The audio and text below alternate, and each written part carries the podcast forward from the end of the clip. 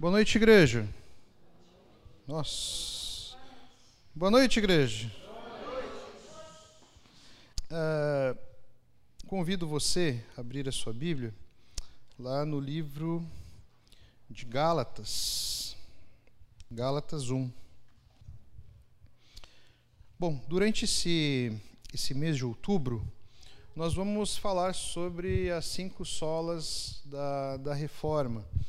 Uh, Para quem já, já frequenta um pouco a, aqui a igreja, sabe que uh, todo ano a gente fala sobre a reforma. Então faz parte da, da identidade, digamos assim, aqui da nossa, da nossa igreja.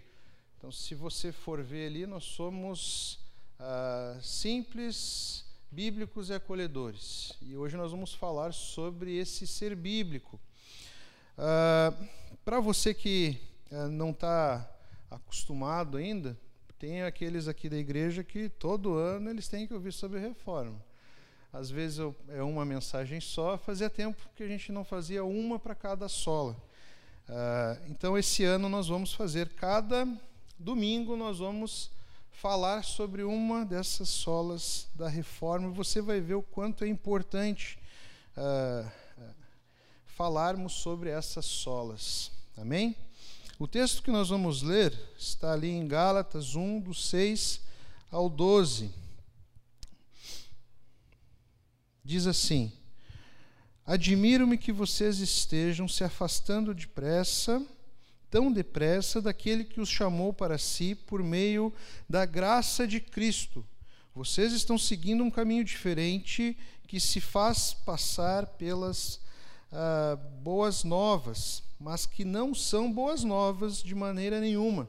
Estão sendo perturbados por aqueles que distorcem deliberadamente as boas novas de Cristo. Que seja amaldiçoado qualquer um, incluindo nós, ou mesmo um anjo do céu, que anunciar boas novas diferentes das que nós anunciamos. Repito o que disse antes se alguém anunciar boas novas diferentes da que vocês receberam, que seja amaldiçoado.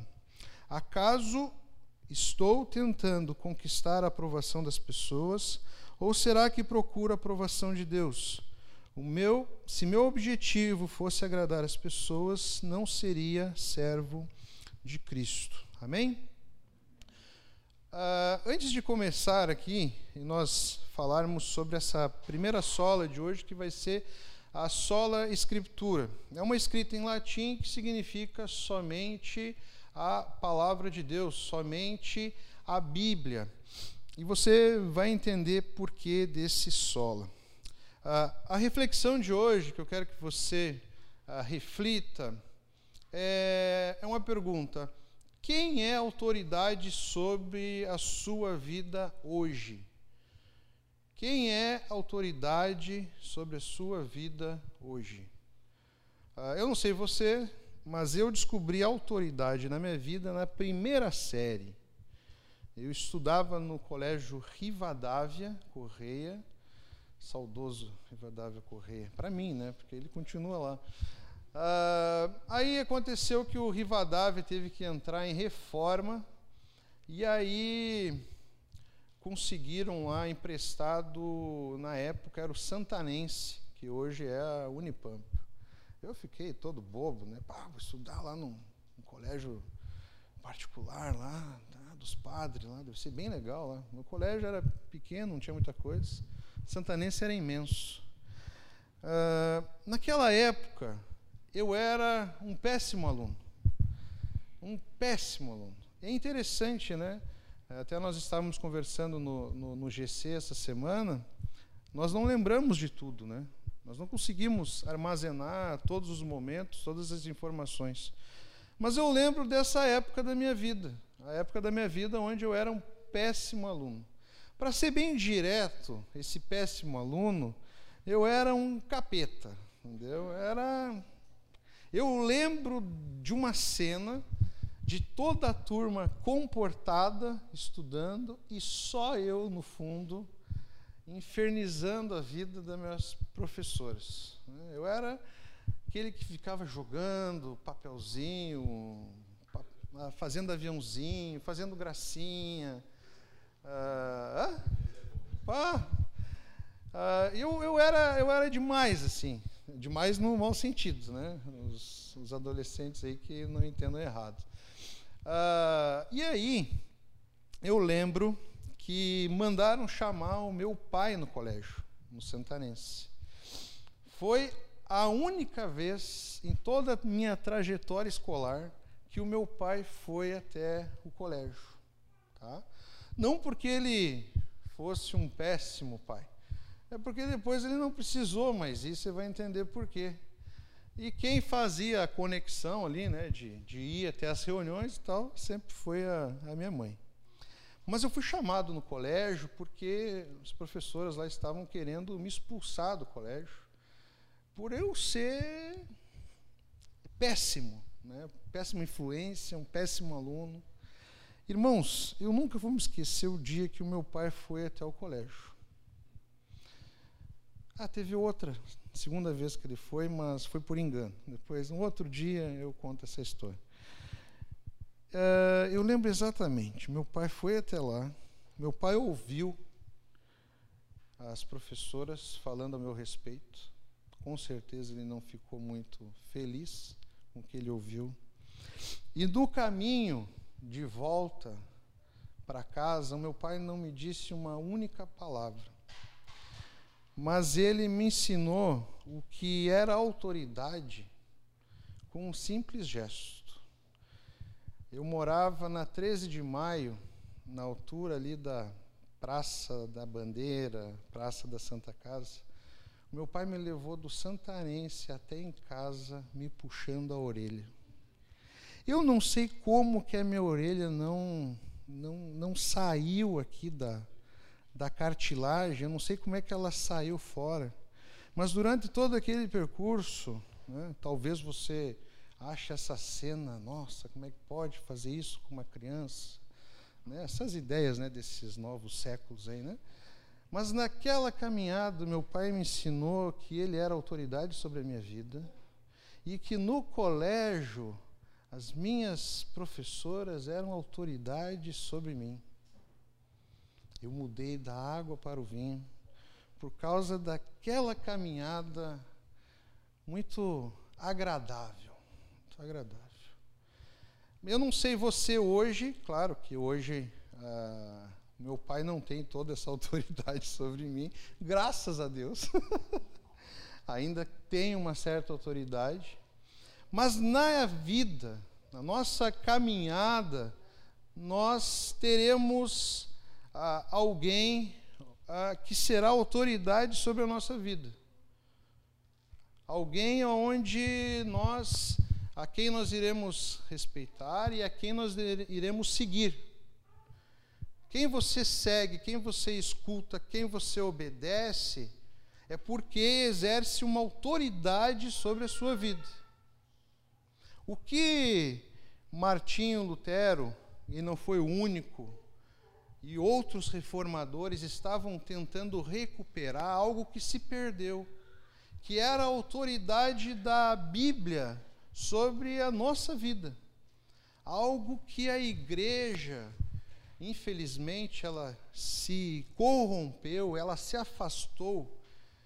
E ela, a grande questão ali, a grande briga, é que a, a igreja ela se colocou como uma autoridade, por muitas vezes até superior à palavra de Deus.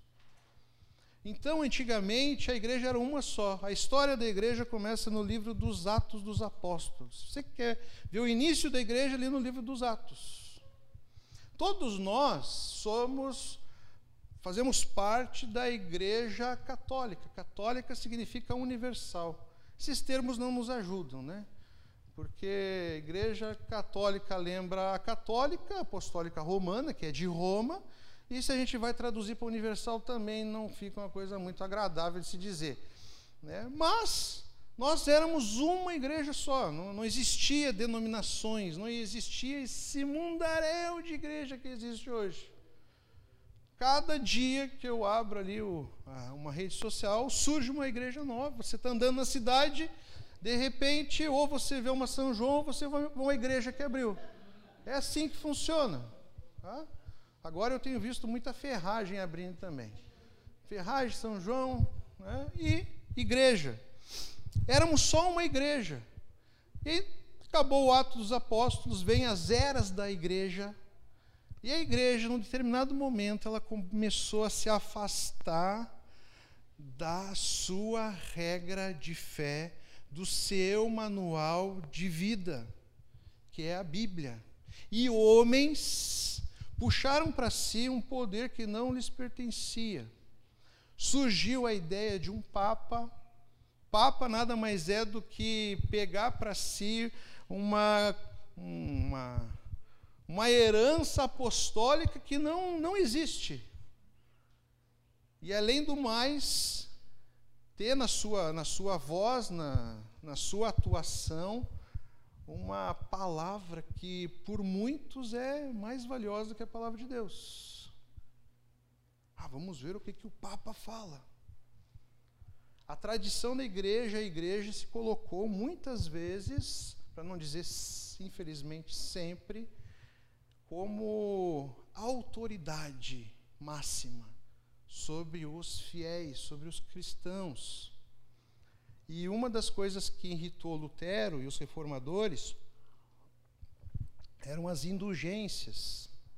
As indulgências eram ah, eles literalmente eles vendiam né, um, uma saída de um purgatório, uma coisa que também não, não é bíblica essa questão de purgatório Vendiam também, há uma frase famosa é, de Testel, um cara lá que vendia as indulgências, que ele falava que cada moeda que caísse no gasofilaço era uma alma que saía do inferno para o céu.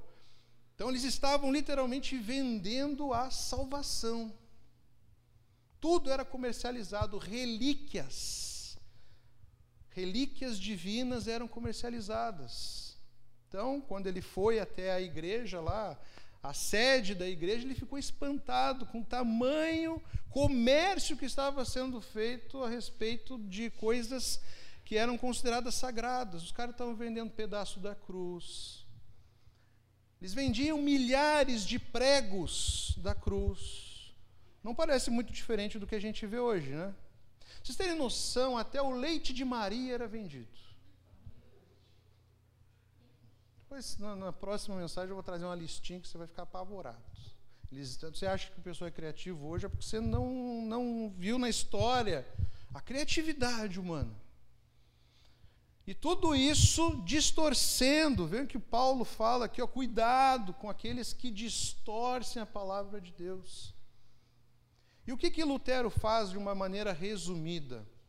Lutero pega, ele elabora 95 teses ele vai lá na, na porta da igreja, crava lá as 95 teses, e ali Lutero estava chamando ah, para uma conversa os líderes da igreja. E a ideia de Lutero e dos reformadores nunca foi dividir a igreja, por isso que o nome é reforma. Era chamar a igreja, ó oh, gente, a gente, nós estamos indo para longe do que deveríamos ser.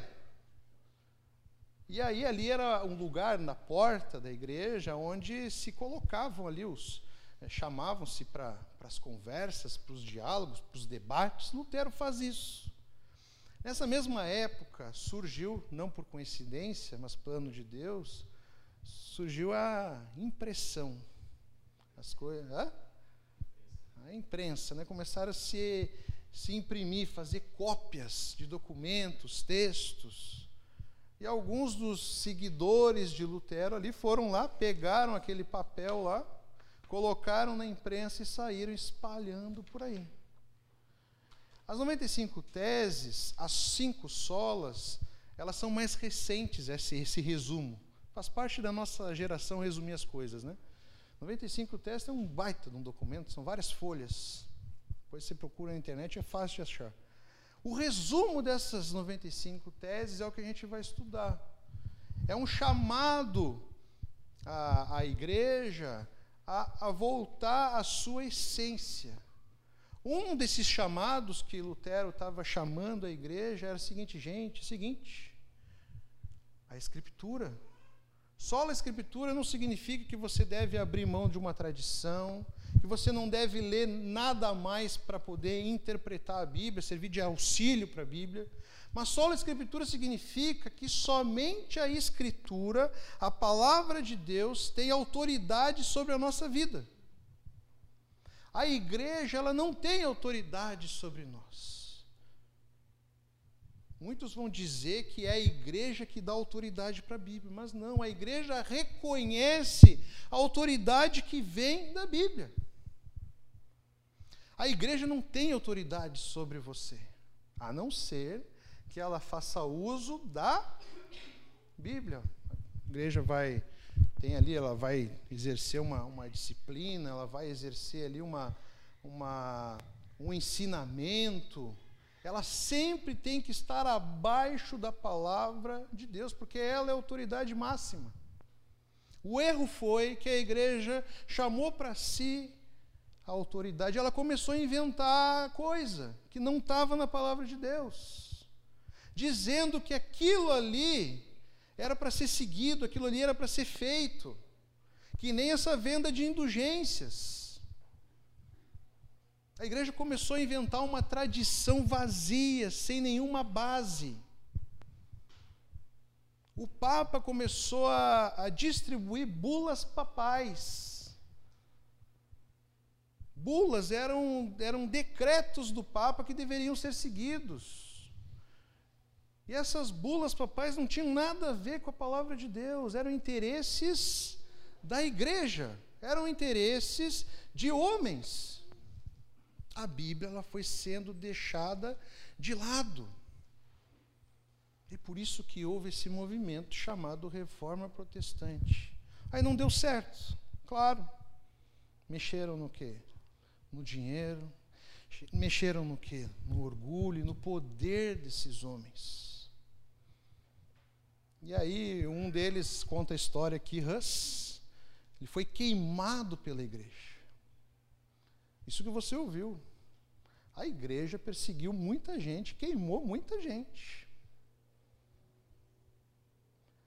Aí Lutero, ele, ele conseguiu fazer algo brilhante com a ajuda de um príncipe lá, com a ajuda de outros homens usados por Deus, que esconderam ele, esconderam ele num castelo, e lá nesse castelo escondido ele traduziu a Bíblia para o alemão colonial.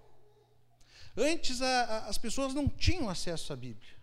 As missas, a, o acesso que eles tinham era tudo em latim, eles ouviam tudo em latim. Até pouco tempo atrás era assim em latim, não tinham acesso, eles não ouviam, eles tinham que eles tinham que acreditar no que os homens que tinham acesso à a, a, palavra de Deus diziam. Lutero, ele, ele faz uma promessa lá, vazia, depois eu vou explicar direito essa história, e ele vai parar num monge, num monastério, e lá no monastério ele tem acesso aos originais, ao latim, traduz e ele começa a ver: nossa, mas nós estamos indo para um caminho muito errado. O texto que chama a atenção dele é que o justo viverá pela fé. Que não precisava comprar a salvação, que ele não precisava conquistar a salvação através de boas obras. E aí houve uma revolução que o povo, as pessoas, seja ela é, quais forem, dependente da classe, tiveram acesso à palavra de Deus. Uma das coisas que você deve refletir hoje é que valor você tem dado a esse livro aqui. Hoje você não pode dar nenhuma desculpa de que não pode ler a Bíblia. Eu sempre falo aqui na igreja. Você encontra a Bíblia hoje em qualquer boteco livraria, armazém, internet, inúmeros aplicativos. Ainda hoje, infelizmente, existem países que proíbem o, a distribuição de Bíblia. A Bíblia tem que ser contrabandeada. Esses dias eu vi um vídeo de uma menininha que recebe a primeira Bíblia dela. não vou saber exatamente a nacionalidade dela, acredito ser chinesa. Mas você tem que ver a felicidade dela ao receber a primeira Bíblia. Porque ela não encontra a Bíblia em qualquer lugar. Ela pode ter acesso à internet, mas a internet ela é ela é restrita. Ela não encontra para comprar. Infelizmente, a história seguiu, né? A igreja até hoje é, há essa prática, né, na igreja romana. As indulgências ainda existem. Todo ano o, o, o Papa distribui indulgências para você ter o perdão, a amenização dos seus pecados. Existe uma indulgência parcial, existe uma indulgência chamada plenária. Mas isso aí não ficou só com os romanos. Nós temos ainda hoje no mundo evangélico homens que querem chamar para si uma autoridade que não lhes pertence. Tome cuidado quando você vê essa cena assim, ó, da Bíblia sendo colocada de lado e o, aquela pessoa que se coloca na posição de pastor diz assim: Hoje nós não vamos ler a Bíblia, porque Deus me revelou uma coisa. E o que mais surpreende é que as pessoas cegam os olhos para a palavra de Deus e abrem os seus ouvidos para aquela revelação. Como as pessoas gostam, né? Tem um parece que brilha o olhinho pela revelação e não pelo que a palavra de Deus, que é palavra de Deus, é isso mesmo. Palavra de Deus. E ali nessa revelação, homens dizem barbaridades que não tem nada a ver com a palavra de Deus. Olha só o que Paulo fala aqui em Gálatas, no versículo número 8, que nós acabamos de ler. Que seja amaldiçoado qualquer um incluindo nós, incluindo Ele mesmo. Ele está se colocando ali. Ou mesmo um anjo do céu que anunciar boas novas diferentes da que nós lhe anunciamos. Paulo está dizendo o quê? Que seja amaldiçoado aquele, e pode ser eu mesmo, se um anjo descer do céu e disser algo contrário às Escrituras, contrário à palavra de Deus, que ele seja amaldiçoado. Essa prática acontece hoje, infelizmente, ó, é muito comum. Revelação, profecias vazias. Infelizmente, ah, às vezes eu, eu, eu vou na, naqueles programas de televisão, eu gosto de prestar olhar ali para ver o que estão falando, né? a Bíblia quase nunca ela é lida, quase nunca ela é aberta. E quando ela é lida, aberta, o seu texto ele é distorcido. Chega a ser bizarro assim. Tão óbvio. Olha só o que acontece na igreja da nos Bereanos, se você quiser abrir a sua Bíblia lá em Atos, Atos é, capítulo 17, do 10 ao 13, mas eu vou ler aqui o que estava acontecendo. Paulo uh, e Silas estavam em Tessalônica, eles foram expulsos de lá por pregar a palavra de Deus, e depois eles foram a Bereia. Diz o verso número 10: Ao anoitecer, os irmãos enviaram Paulo e Silas a Bereia. Quando lá chegaram, foram à sinagoga judaica. Os judeus que moravam em Bereia tinham a mente mais aberta que os de Tessalônica e ouviram a mensagem de Paulo com grande interesse. Todos os dias examinavam as Escrituras para ver se Paulo e Silas ensinavam a verdade. Como resultado, muitos judeus creram, assim como vários gregos de alta posição, tanto homens quanto mulheres. Mas, quando os judeus de Tessalônica souberam que Paulo estava pregando a palavra de Deus, foram até lá e criaram um alvoroço. Você viu o que acontece aqui? Paulo, apóstolo Paulo, estava pregando e o que, que eles estavam fazendo? Eles não tinham o cânon bíblico todo completo, ou seja, a Bíblia, não tinha o Novo Testamento, mas eles tinham os escritos do Antigo Testamento. Eles não pegaram e ficaram ouvindo Paulo, apóstolo Paulo, de boa. Ah, fala aí que nós vamos acreditar o que você vai falar. Não, enquanto Paulo falava, todas as vezes que Paulo se apresentou e falou, eles estavam o quê? Indo lá no Antigo Testamento, examinando para ver o que se Paulo estava falando a verdade. Se o que Paulo falava condizia com o Antigo Testamento. Eu sempre falo aqui na igreja. Enquanto eu estiver pregando, você tem que fazer o quê? Você tem que ler, nem que seja o texto que eu pedi para você abrir, para ver se, se, se tem a ver, para você não ser enganado por mim. Infelizmente, muitas pessoas são enganadas porque elas têm preguiça de simplesmente abrir a Bíblia e prestar atenção. Às vezes, os erros, as distorções, é porque a pessoa não leu junto. Ou não leu um pouquinho antes, não leu um pouquinho depois, para ver o contexto.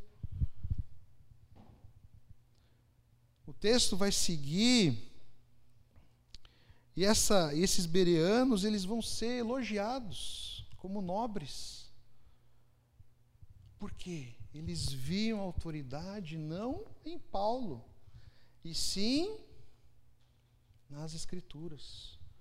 Paulo, quando fala que eles não deveriam dar, ah, dar bola eh, para que quem dissesse um, um, evangelho diferente, falasse algo ou viesse um anjo, o que que Paulo está dizendo? Ele está dizendo que ele, apóstolo, ele não tem autoridade nenhuma. A autoridade vem da onde? Da palavra de Deus.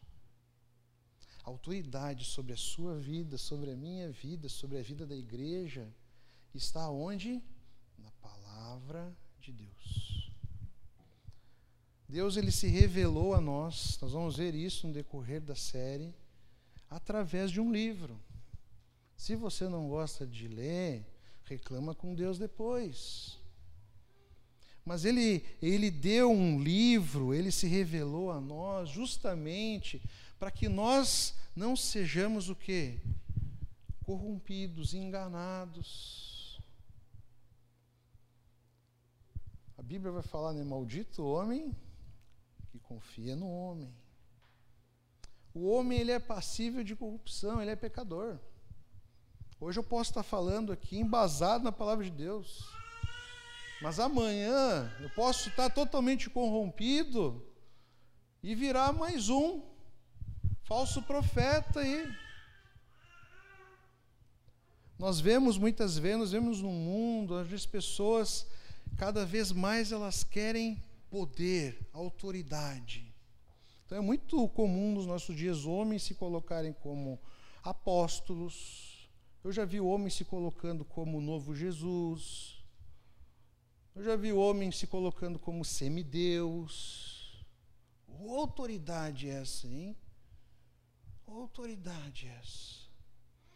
Uma cena, nunca vou me esquecer dessa cena. Eu já vi igreja dando autoridade para um galo no culto. Nunca, essa é uma das cenas mais impactantes que eu já vi. Dessas bizarrices que a gente vê.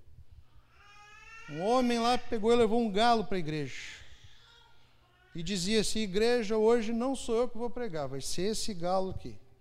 E todo mundo lá, Amém, glória a Deus. Aí o galo cantava.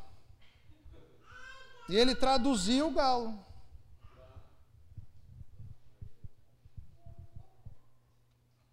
Triste, é triste.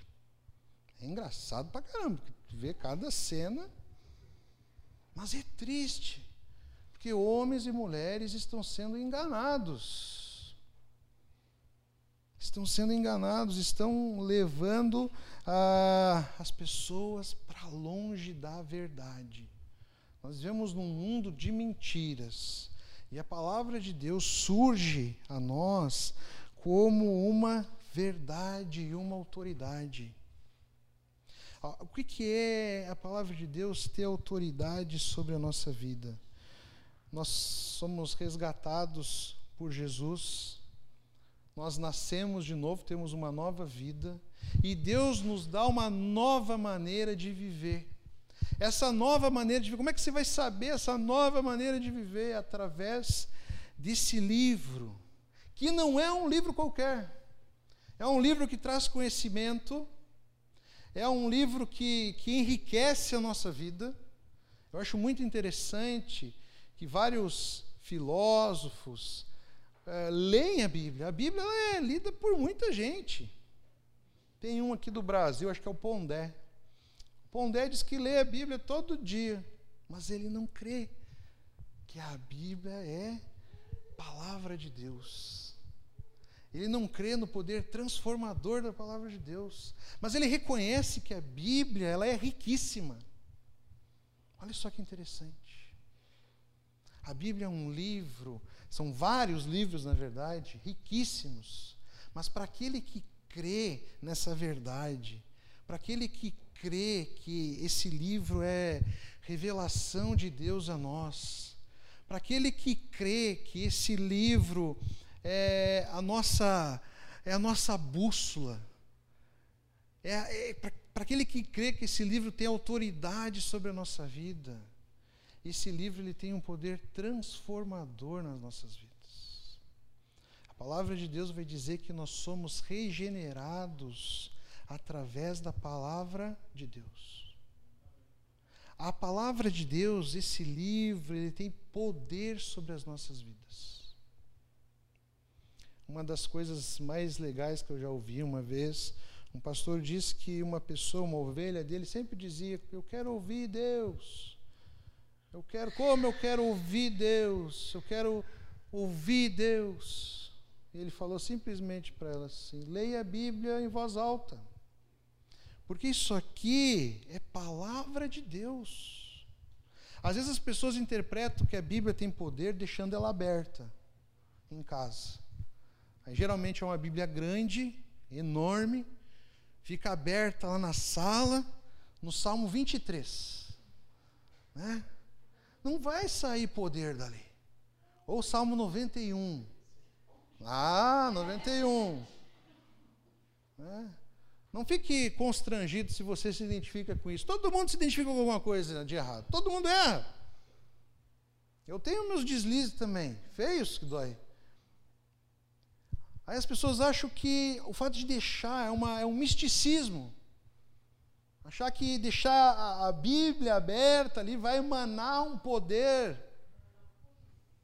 Mas sabe o que, que é o poder da palavra de Deus? É quando nós lemos a Bíblia, oramos pedindo a, a intercessão de Deus, que Deus revele a nós o que Ele quer falar conosco. E quando nós analisamos o texto e procuramos colocar ele prática no dia a dia. Aí que ela vai ter poder. Aí que ela vai fazer parte da nossa vida, que ela vai renovar a nossa maneira de pensar. Mas as pessoas querem o misticismo. Esses dias eu vi vassouras que tiravam a maldição e coisa ruim de dentro de casa por mil reais. E as pessoas estavam aqui fazendo fila para comprar essa vassoura. Me deu uma vontade de pegar e vender os, um, aqueles paninhos, sabe? Que vassoura é mais caro, né? Vender uns paninhos também. Misticismo. Deus nos deu uma palavra, Deus nos deu a Bíblia para servir de norte, para servir de bússola na nossa vida. Ela nos testifica o que é verdade. Faz com que a gente não caia é, nessas mentiras, não cair nessas, nessas distorções. Existem algumas coisas que tiram a autoridade da Bíblia na nossa vida. Uma é que nós falamos aqui, né? A tradição da igreja. Isso é a tradição ao todo, ela não é ruim. A tradição é boa. Só que existe muita coisa ruim. Você tem que ver o que é bom e o que é ruim. Às vezes as pessoas preferem seguir o que a igreja diz do que o que a Bíblia diz. Nós temos um, um, uma programação aqui na igreja, já vou falar o que, que é, que se chama Conectar. Conectar, de tanto em tanto tempo, a gente cria uma turma do Conectar, que é para você conhecer sobre a Bíblia, sobre o como que nós, como IBC, vemos a Bíblia, para você conhecer a igreja, no que a igreja crê. Então, quando você ouvir que a gente está abrindo o turno para conectar, é isso. E uma coisa que eu costumo fazer é o seguinte, ó, é assim que a Bíblia está falando. Isso aqui que eu vou falar agora são normas que nós, como igreja, criamos. Entendeu? Isso aqui é norma da igreja. Para nós mantermos aqui a boa convivência, nós temos essa maneira de pensar e de agir. Mas não é a Bíblia isso aqui. Isso aqui é fruto da nossa cabeça. São ideias nossas. O que a igreja faz erroneamente é pegar as ideias dela, colocar como autoridade e dizer que é o quê? Que é pecado. Ah, diz que é pecado. Bom, se é pecado, isso aí, nós, é pecado chegar atrasado no culto, então. Pá, pá. É pecado sentar sempre no mesmo lugar no culto? Ah, eu adoro sentar no mesmo lugar sempre. Eu sou meio maniático, eu ia ter problema com isso. É pecado se vestir tal roupa, de tal jeito. Essas coisas não estão na Bíblia. Uma vez eu conheci um amigo cristão, era de outra, outra denominação. Uma vez eu convidei ele para jogar bola. Falei, vamos jogar bola junto. Ele falou, não, de jeito nenhum, está amarrado.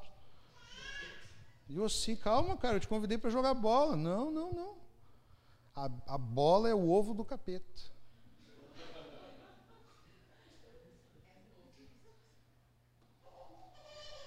Eu sei que futebol às vezes traz confusão, né? mas isso não está na Bíblia.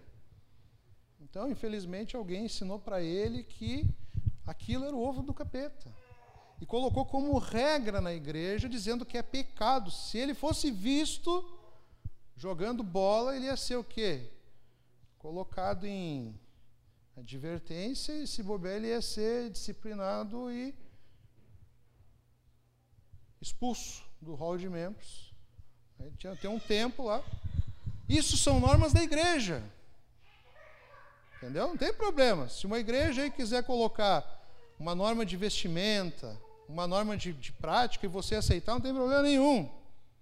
Entendeu? Você assinou, você concordou. Agora, não pegue coisas que são de uma tradição e coloque elas como sendo palavra de Deus e norma de Deus. Aí está errado. Outra coisa que muitas vezes usurpa, tira a autoridade da palavra de Deus, é o nosso emocionalismo. Eu não senti. Não tem problema nenhum você se emocionar. Uma das formas que Deus age na nossa vida é nos emocionando. Nós nos emocionamos quando nós louvamos, nós nos emocionamos quando nós ouvimos a palavra de Deus, nós choramos, nós vamos às lágrimas quando a, palavra de Deus e corinhos, música, elas têm um poder de, de, de penetrar o nosso coração, a nossa alma, não tem nada de errado nisso. Deus age através das emoções. Agora, não dê autoridade para as emoções que não pertencem a ela. Você está lendo a palavra de Deus, e aí você fala assim: não, mas eu não senti nada no meu coração. Deus está falando contigo ali diretamente no texto, através das mensagens, dos cânticos, mostrando o que deve ser feito, mostrando a maneira que você deve agir. Só que daí você diz assim: não, eu não senti nada. Não, não senti nada. Aí você dá uma autoridade que está dentro de você, baseado nas suas emoções. Não, não arrepiou? Não, não, não, não arrepiou, não é de Deus, não. Cuidado, um arrepio pode ser frio. Algo que você sente pode ser uma comida que não bateu bem. Lembre-se, a Bíblia, a palavra de Deus, ela tem uma autoridade superior sobre todas as coisas. Por isso que Deus fez a Bíblia, senão ele não tinha feito. Olha o trabalho de fazer isso aqui. São 66 livros, escritos por autores diferentes, épocas diferentes, que se complementam, não se contradizem. Olha o trabalho para você dizer que hum, não senti nada. Outra coisa que tira a autoridade da palavra de Deus é o racionalismo. O que é o racionalismo? A palavra de Deus diz que nós temos que ser racionais. A Bíblia é um texto, ela precisa ser interpretada, ela precisa ser lida. Mas o racionalismo, aí tem Isso nasce lá no iluminismo, vem os liberais, que querem colocar Deus numa caixinha. Isso acontece muito com os milagres. É quando você quer racionalizar a atuação de Deus. Como pode uma virgem dar à luz a um filho? Como pode uma arca caber todos os animais ali dentro? Aí você vai tentando colocar Deus numa caixinha, racionalizando demais. Como pode? Qual é a outra? Jonas, como é que pode um peixe grande engolir? Interessante, né? É, tem essas. Não, não dá, não vou nem querer justificar aqui, porque. Mas você está entendendo o que eu estou dizendo? Vai pegando os milagres de Jesus e tentando colocar eles de uma maneira racional. Aí você tira uma coisa simples Simples não, simples para nós, né? Que é o que? É Deus.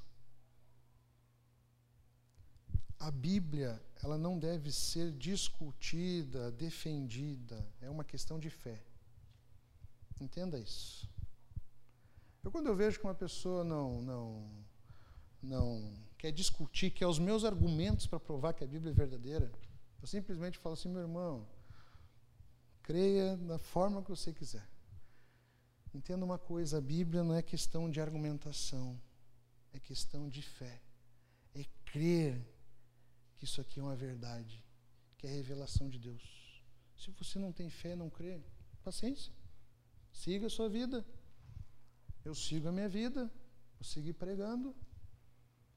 Se você não crer, não ter fé, que isso aqui é verdade, é a palavra de Deus, não adianta. Aí o que nós vemos muito pela essa ideia liberal é as pessoas vão pegando a Bíblia e fazendo dela uma colcha de retalhos. Elas vão recortando aquilo que lhes convém e aquilo que não lhes convém. E vão criando a sua própria palavra de Deus, a sua própria Bíblia. A Bíblia ela é a palavra de Deus do início ao fim. Existe uma frasezinha muito errada, que é dizer que a Bíblia contém a palavra de Deus. Aí as pessoas vão racionalizando e dividindo. Não, você tem que entender que Jó é um mito. Você tem que entender que Moisés não existiu. É uma analogia. Você tem que entender. Amém. Você tem que entender, e as pessoas vão. Isso aqui, você tem que entender que isso aqui não é palavra de Deus, isso aqui foi Paulo que disse. Entendeu? Vai racionalizando, tentando desconstruir uma verdade. E Paulo fala, Paulo deixa claro ali. Ah, que ele não está tentando conquistar ninguém. Ele não está ali para agradar a ninguém. Ele está aqui para servir a Deus. Ele está aqui para falar a respeito da palavra de Deus. Para nós terminar aqui. Qual é o bom de nós lembrarmos da sola escritura? É entender e é o que a reforma faz, fez, é dar ênfase à pregação. Pregação. O que é pregação? É pregar o texto, é pregar a Bíblia.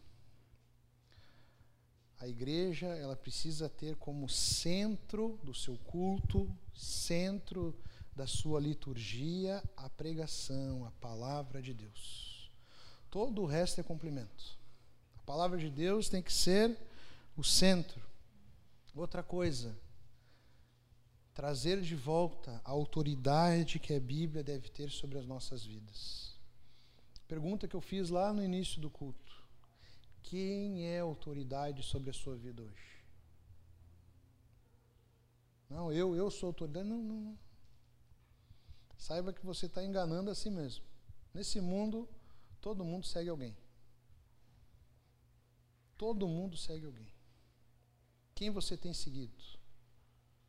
Quem você tem obedecido? eu te convido a, a refletir acerca de quem tem sido autoridade sobre a sua vida. A palavra de Deus, ela traz clareza ao nosso coração, faz com que a gente conheça mais o Jesus, o Deus a que nós seguimos.